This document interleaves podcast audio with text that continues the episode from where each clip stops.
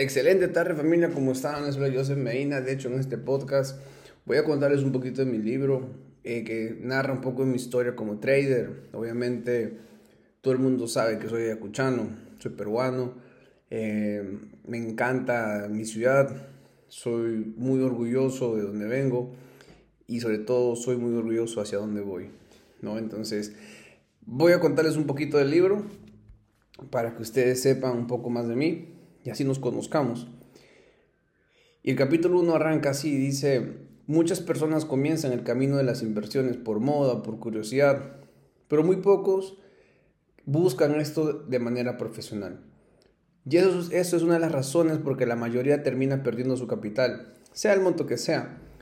Recuerdo mis primeros 100 dólares que puse en el broker con la promesa de ganar miles de dólares que al final terminaron en noches sin dormir, en dinero por pagar, en ataques de ansiedad, depresión, frustración e incluso todo un día de mal humor que terminó afectando muchas áreas de mi vida. La base de todo buen trader rentable que he conocido está en la confianza que tienen a sí mismo y a su operativo, sin llegar al punto de la soberbia o sobreconfianza, ya que eso terminará matándote lentamente a tal punto de que luego irás al otro extremo, que es la falta de confianza, y estarás así sin rumbo fijo, pero todo no es tan malo como parece. Porque si hoy estás donde estás y estás en esta etapa, déjame felicitarte porque vas tomando conciencia. Y esa es la primera llave para salir de este reto. Muchas veces probé tener suerte, agregando de 100 en 100, de 1000 en 1000 a mis cuentas de trading. Pero todas terminaban en cero y siempre me preguntaba la razón de eso tal manera que culpaba a todos menos a mí mismo.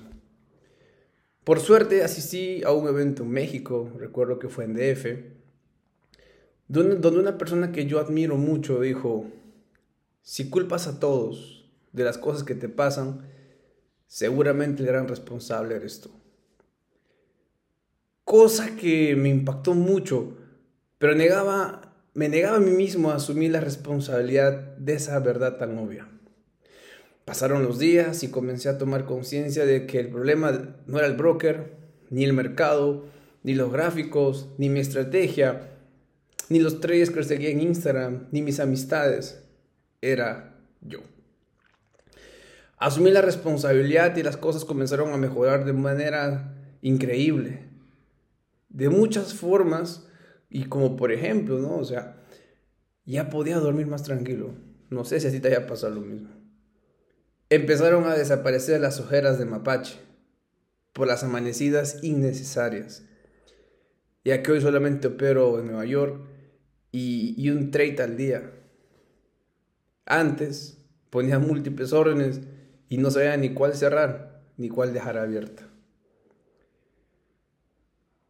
Una vez más recalco la importancia de la educación de calidad para poder tener un proceso con progreso. Sé lo duro que es pasar por el proceso y no ver ningún cambio. Pero es algo inevitable que no puedes controlar. Pero sí puedes controlar cómo reaccionar frente a todas las circunstancias que te va a tocar vivir desde el rechazo de tus familiares, amigos, conocidos, incluso de tu pareja. Por eso te admiro, porque mantenerte de pie no es fácil y buscar ayuda ya es otro nivel de desarrollo personal ya que para pedir ayuda hay que estar realmente mal o tener mucha humildad en tu corazón. Sea cual sea la situación en la que te encuentres, ya estás en una mejor posición, déjame decirte, para recibir nuevas oportunidades.